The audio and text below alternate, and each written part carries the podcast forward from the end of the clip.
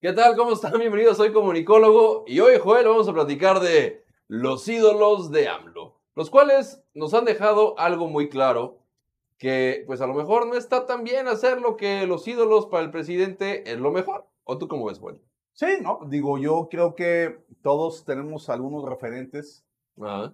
en la vida que nos permiten eh, educarnos y formarnos como personas, pero no cualquier persona entra en esa categoría.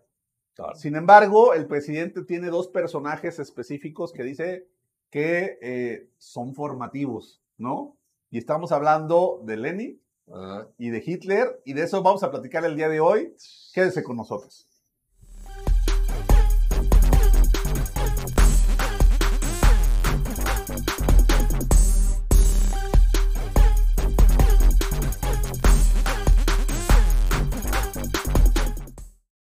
Los ídolos de AMLO, Joel, decías de Lenin, decías de Hitler. Si al- algo han marcado esos dos personajes en el mundo es qué no debes de hacer, qué está bien mamón que hagas y qué es pasarte de superlanza en la vida. Y el presidente lo saca a colación como diciendo, igual y no tienes que leerlos para forjarte una educación. Exacto. Puede haber otros, pero eso sería- Tómalos en cuenta. pero esos serían formativos, ¿no? No mames. ¿En Sí, serio? porque además, mira, Lenin, estamos hablando de un tipo Ah, que en 1917 implantó lo que llaman la dictadura eh, bolchevique en la Unión Soviética, que le costó la vida a un millón de personas que fueron perseguidas por sus ideas políticas Y religiosos. y por sus ideas religiosas. Y luego estamos hablando de Hitler, que, eh, digamos, pues en su haber hay 6.5 millones de judíos muertos gracias a su ideología y a estas eh, pues ideas que trató de propagar a través del mundo. Y a mí parece que eso no tiene nada de formativo, ¿no? No. Nada en absoluto. Pero ver, ¿no? Joel, va a haber gente, con lo que nos acabas de platicar, va a haber gente que va a decir, ¿cómo crees que el presidente, un ser tan iluminado, cabrón, que le brilla la cabeza blanca, va a tener esas aspiraciones? Pues hay que a escucharlo, ponerlo, ¿no? No, digo, para que... Su propia voz. Exactamente, ahí le va. porque eh, no necesariamente tiene que ser este eh, Lenin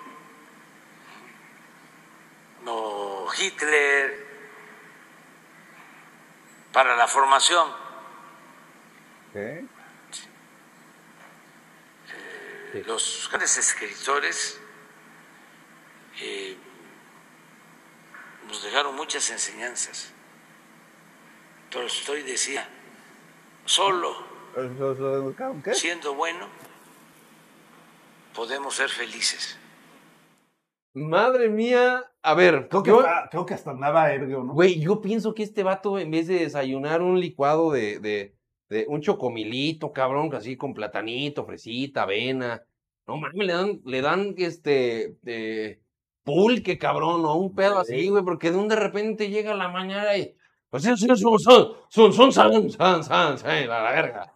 Está Pero- bien chido. Pero además, fíjate, estas referencias, o sea, pensar que esos autores tienen que ser formativos. ¿no?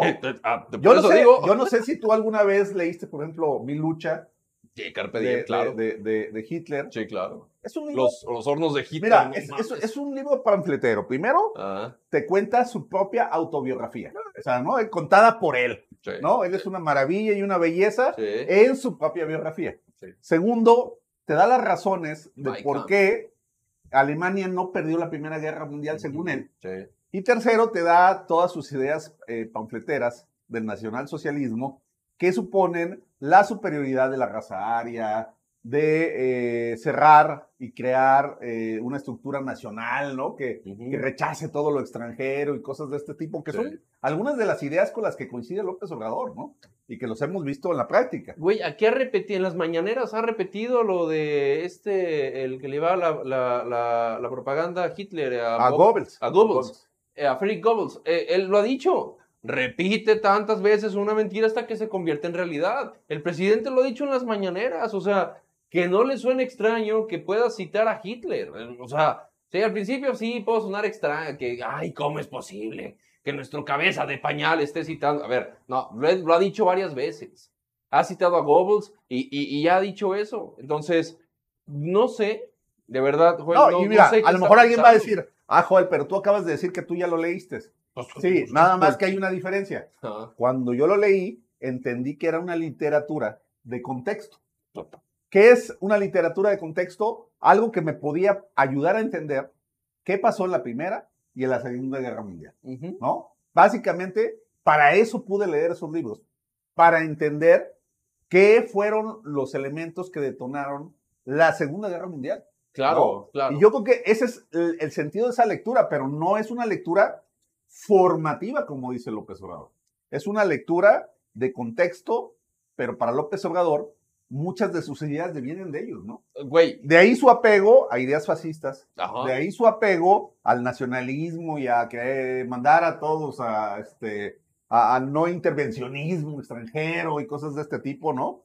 Y de ahí sus ideas fascistas de, de si tú votas en contra de mis ideas, entonces tienes que ser traidor a la patria. Y ha citado a otros. Acuérdate cuando puso lo de Benito Mussolini, que Benito Juárez se llamaba es Benito, que porque el papá de Benito Juárez era un amante de Benito Mussolini. Ya van varios dictadores que nombra el presidente. Y aparte, con los amiguitos dictadores con los que se junta. Sí, con Díaz Porque hace, Canel, hace con- días no estuvo en la cumbre de las Américas por defender a sus amiguitos pedorros. Ahí está el puro ejemplo. O sea, no, no sé qué es lo que haga falta para que se den cuenta que este vato es un dictadorzuelo de patio trasero de tres pesos. O sea, es un intento de, de- de dictador fracasado. Pero eso es lo que está buscando. Porque reiteradamente salen contextos de dictadores en su discurso y en su contexto.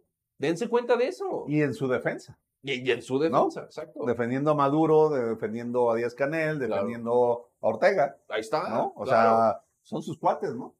Hasta los trajo al 15 de septiembre a festejar aquí en las fiestas patrias. Y luego, ¿por qué dicen que no tengo que decir la palabra con B, güey? Porque de verdad sí me...